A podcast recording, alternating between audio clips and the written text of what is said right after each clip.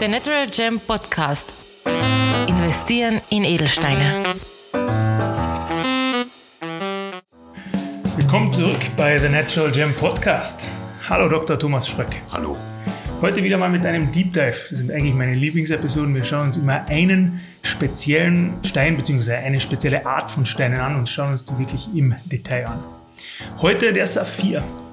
Und meine erste Frage die ist viergeteilt. Ich möchte auf vier verschiedene Arten wissen, was ein Saphir ist. Und meine erste Frage ist, was ist ein Saphir physisch bzw. chemisch? Das ist einfach zu beantworten. Das ist ein Korund, also wie beim Rubin schon gesagt, Al2O3, der durch Metalloxide, Metallionen unterschiedlich gefärbt werden kann und Korund, wenn er keine Metalle enthalten würde, wäre farblos wie Glas. Durch die Metalle bekommt er alle Farben. Und letzter Satz dazu. Saphir kann jede Farbe annehmen außer Rot. Wenn er rot wäre, würde er ja Rubin heißen. Was aber im umgekehrten Falle auch bedeutet, dass ich bei einem Saphir immer die Farbe dazu sagen muss. Also blauer Saphir, gelber Saphir, pink oder grüner Saphir zum Beispiel. Wir werden dann noch gleich noch Deep Dives auch noch dazu machen, aber jetzt möchte ich noch die erste Frage nochmal weitermachen und zwar, was sind Saphire und zwar historisch gesehen? Naja, da müssen wir in die Mythologie ein bisschen zurückgehen. Also erstens einmal bin ich mir nicht sicher, was in der Menschheitsgeschichte älter ist, der Rubin oder der Blausaphir. Warum sage ich das? Der Rubin steht natürlich für Macht, Mars und so weiter, Durchsetzungsfähigkeit.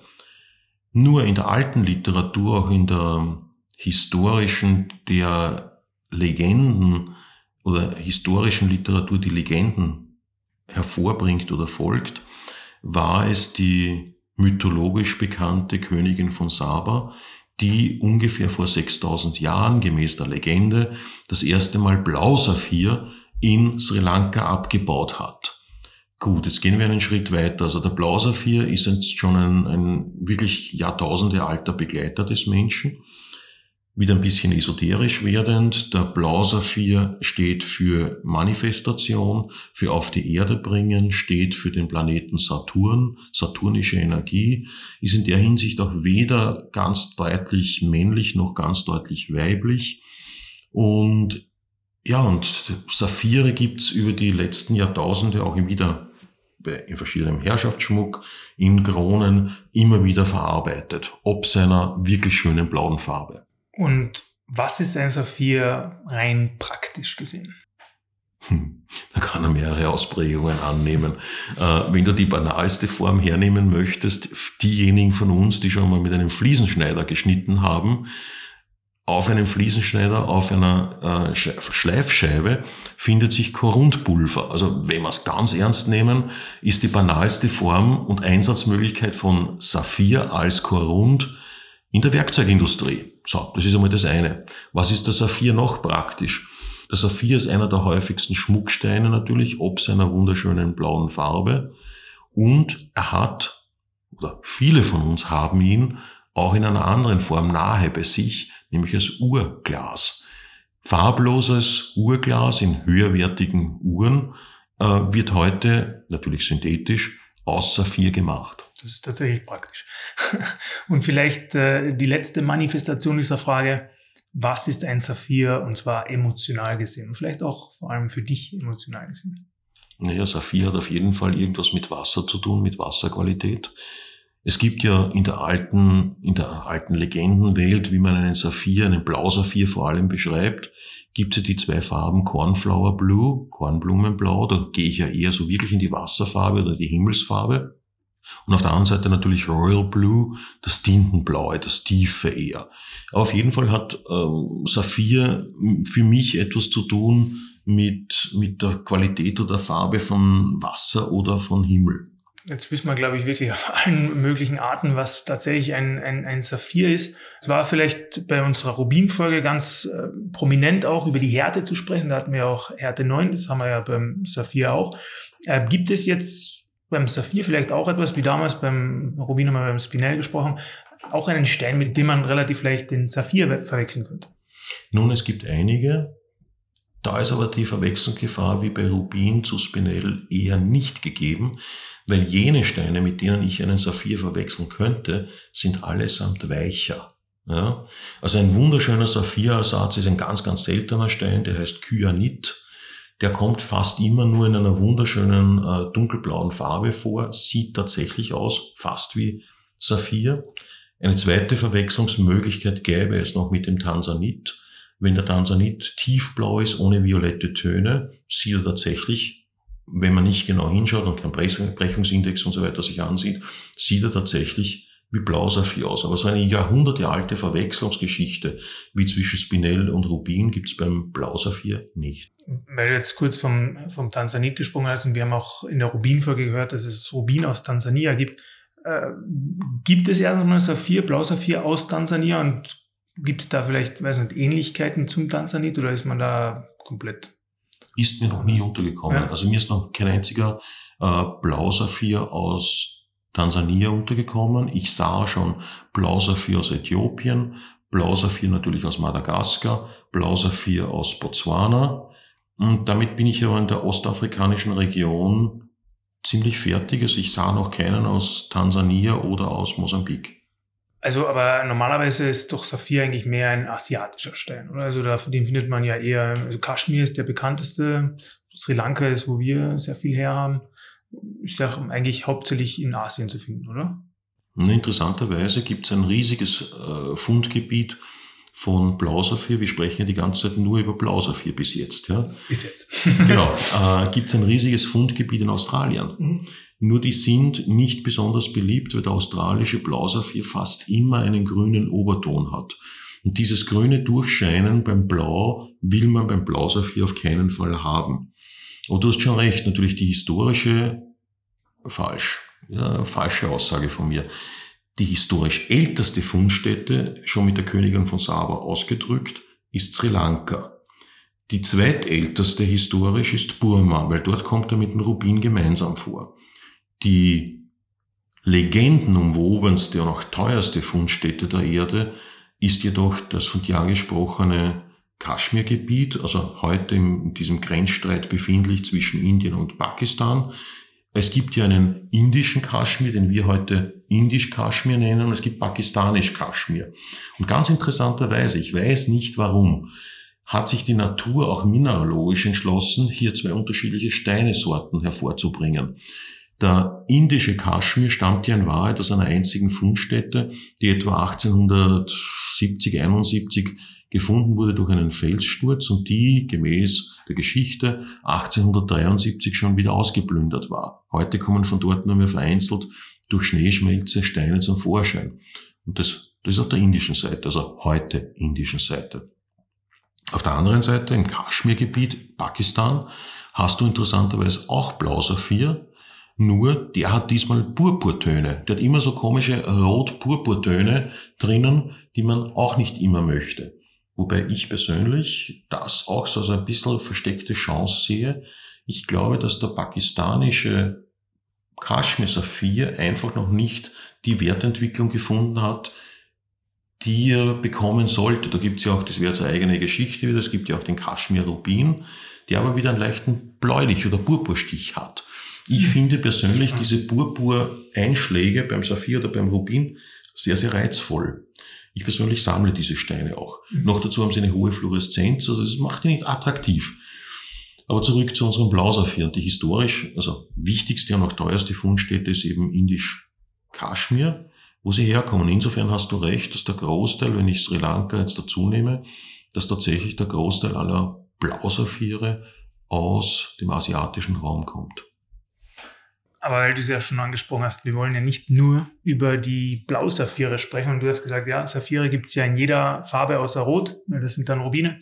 Ich möchte gern kurz über eine ganz interessante Farbe reden, und zwar den äh, Patparacha äh, Saphir. Vielleicht kannst du uns kurz erklären, was das tatsächlich ist und was es mit dem auf sich hat. Also der Name Bad Baracha oder Bad Barasha, je nachdem wie er gesprochen wird, äh, dieses Wort kommt aus dem Sanskrit und bedeutet Lotusblume, weil er eben die Farbe von Lotusblume hat. Das hat man dann irgendwann einmal festgelegt, dass ein äh, äh, entweder ein oranger Saphir ist mit einem rosa Oberton oder er ist ein rosa Saphir mit einem orangen Überton. Und by the way, es ist der mir einzig bekannte Edelstein überhaupt, der an Wert zunimmt, wenn die Farbsaturation abnimmt. Ah. Also während ich bei Rubin und bei Blausaphir zum Beispiel wirklich tiefe, schöne, gesättigte Farben möchte, möchte ich hier ein ungesättigtes Orange mit Rosa oder Rosa mit Orange sehen. Und auf diese Weise entsteht ein ganz ein lustiger Effekt, ist ein wunderschöner Stein der momentan in der Gunst der Menschen weltweit, besonders in Asien, also ich spreche hier von China, von Indien, extrem hoch oben steht. Wir haben selber momentan eine Warteliste für Bad Baracha, weil wir einfach keine hohen Qualitäten zu einem vernünftigen, also halbwegs vernünftigen Preis bekommen. Man muss sich vorstellen, ein Bad Baracha in einer schönen Farbe erreicht jetzt schon 10.000 bis 15.000 Euro pro Karat Preis.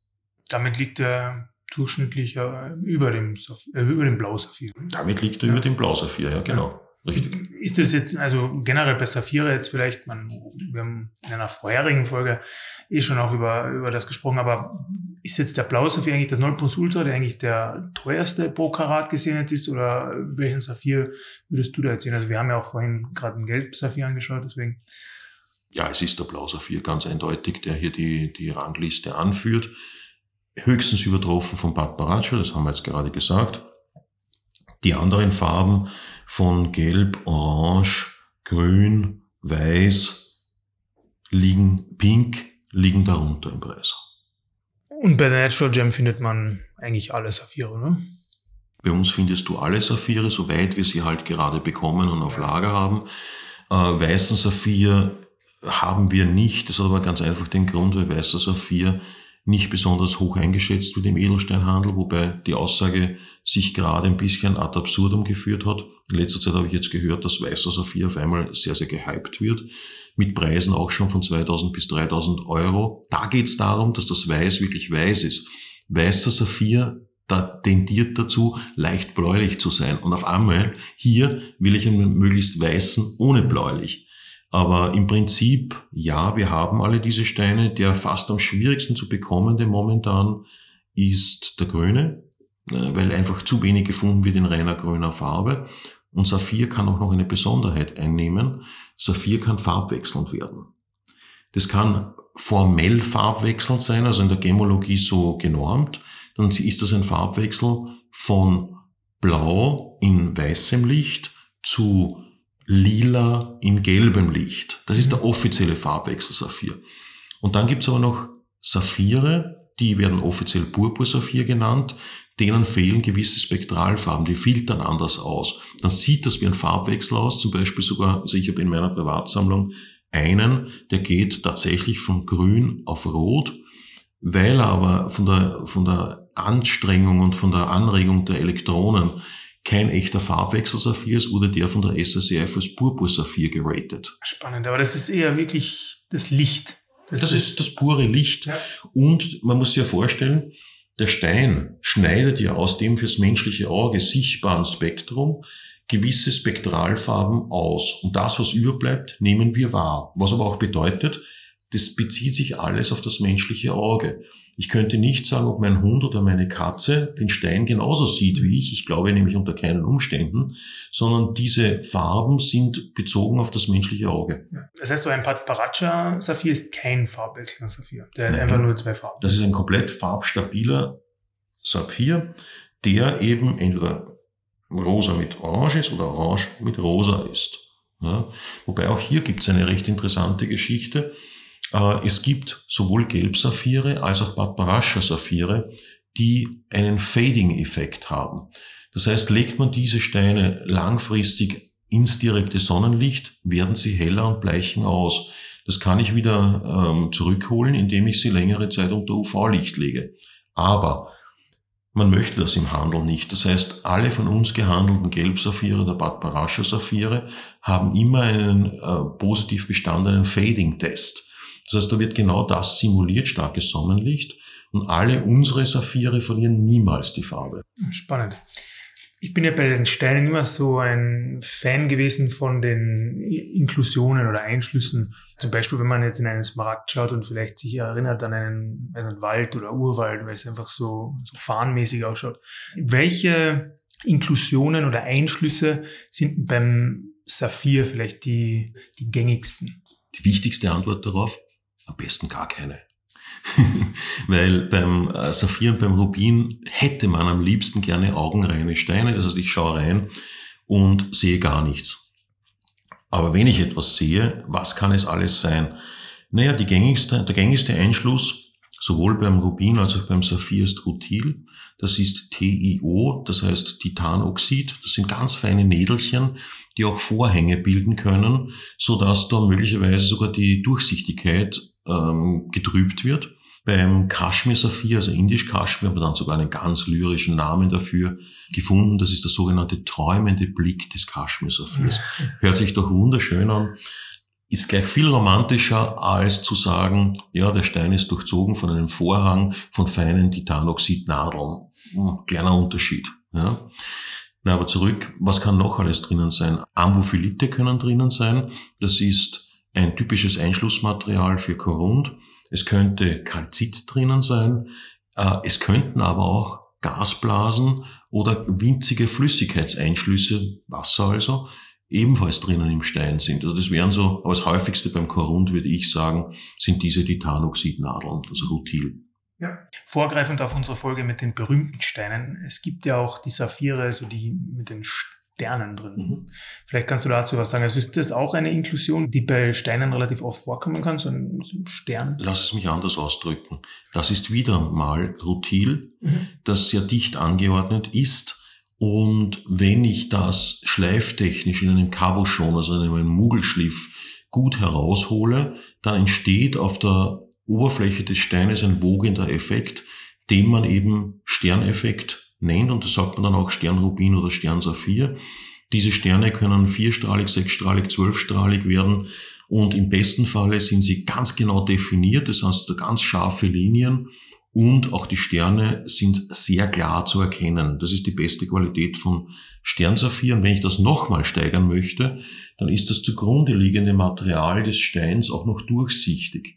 Das heißt, ich hätte dann einen Blausaphir, der meistens dann eher hell ist, also eher Kornblumenblau ist wo ich sogar noch seitwärts durch so einen Mugelschliff durchblicken kann und leuchte ich von oben mit dem Punktlicht auf den Stein drauf, habe ich noch dazu einen wogenden Asterismus, das ist ja der Fachausdruck dafür, der eben durch diese Rutilnadeln entstanden ist ist in manchen Weltgegenden unglaublich beliebt, dieser Stein. Ich würde ihn zu Anlagezwecken jetzt für den Durchschnittsinvestor in Edelsteine einmal nicht empfehlen am Anfang, weil das ist einfach eine so kleine Nische innerhalb der Nische, dass es mir schon fast zu klein wird. Das wäre meine Frage gewesen. Also wenn ich die Investorbrille aufsetze, du hast ja am Anfang gesagt, am besten keine Inklusionen, keine Einschlüsse. Also nicht mal die Asterixe, also nicht mal wirklich so spezielle Einschlüsse sind für Investmentzwecke gedacht. Außer man denkt sich vielleicht, okay, ich nehme jetzt ein extra Risiko auf vielleicht macht er in Zukunft einen Sprung. Entweder so oder du hast dich so weit in die Materie eingearbeitet, dass du jetzt auf einmal einer der wichtigsten Spezialisten in Europa für derartige Asterismussteine, es gibt's ja nicht nur beim Korund, mhm. es gibt's ja auch beim Granat als Beispiel oder beim Turmalin als Katzenaugeneffekt, wobei es da ist als Mineral, aber ja. wenn du sagst, ja, ich bin so der Überspezialist, wie es halt bei, wenn wir schon dabei waren, Sneakers oder bei Comics auch gibt, dann mag es okay sein. Aber jetzt der Durchschnittskunde von uns, dem würde ich das nicht empfehlen. Schliff. Wir haben ja beim Rubin viel über den Schliff gehört. Investmentzwecke, Schmuckzwecke, also Ovalschliff, äh, Kissenschliff, was auch immer. Ähm, beim Saphir haben wir ja trotzdem, oder vielleicht ist es kein spezieller Saphirschliff, aber einer, der relativ oft angewendet wird beim Saphir, das ist dieser, ich weiß nicht, ob ich es richtig ausspreche, aber der Cabochon-Schliff. Warum wird jetzt ein Saphir oft als Cabochon geschliffen? Das ist ganz einfach zu beantworten. Wenn er schlechte Qualität ist, wie der Cabochon. Und das gilt für alle Edelsteine. Ob du einen Zitrin hernimmst, ob du einen Rubin hernimmst, einen Turmalin. Wenn es so in Richtung starker Einschlüsse geht, dann ist der Cabochon ein beliebter Schliff, weil mir das Facettieren des Steines einfach die Einschlüsse zu stark an die Oberfläche bringen würde. Ja? Ähm, Es gibt natürlich Schmuckmarken, die Edelsteine als Cabo schon schleifen, um einen Modeeffekt zu erzielen. Mm, das würde ich aber nur eher machen bei einem zum Beispiel Zitrin oder bei einem Amethyst, bei den günstigen Steinen. Niemand würde freiwillig einen Saphir oder einen Rubin hoher Qualität freiwillig als Cabochon schleifen. Und um auf deine Frage zurückzukommen von vorhin, die Schliffformen, die beim Saphir erwartet werden, und zwar für alle Farben quer durch, das kann man beantworten, dass das genau die gleichen erwarteten Schliffformen wie beim Rubin sind. Das heißt oval, Kissen, rund und ein Achteck-Schliff. Das ist genau gleich wie beim Rubin. Das heißt, wenn ich Cabochon-Schliff sehe, vom also rein Investment-Zweck Finger weg. Korrekt, ja. Ich genauso sehen. Ja, dann freue mich schon. Dann wissen wir schon ein bisschen mehr, auch über den träumenden Blick der Saphire, der indischen Kaschmir-Saphire und beim nächsten Mal aussuchen bezüglich äh, Investment in Blau-Saphire oder auch anderen Farben haben wir schon ein bisschen mehr Wissen dafür. Danke, Dr. Thomas Schröck und bis zum nächsten Mal. Danke dir. Vielen Dank auch dieses Mal fürs Einschalten und Zuhören. Wollt ihr mehr Informationen und mehr zum Thema Investieren in Edelsteine erfahren? Dann klickt einfach auf unsere Homepage www.thenaturalgem.com. Dort könnt ihr auch gleich einen Beratungstermin vereinbaren. Dieser kann telefonisch oder per Zoom oder natürlich auch persönlich erfolgen. Dafür könnt ihr auch einfach zu uns ins Büro vorbeikommen, am Universitätsring 12 in Wien. Um uns zu kontaktieren, könnt ihr uns natürlich auch anrufen oder auch einfach eine Mail schreiben. Telefonnummer sowie E-Mail-Adresse sind in den Shownotes verlinkt. Bis zum nächsten Mal bei The Natural Gem Podcast.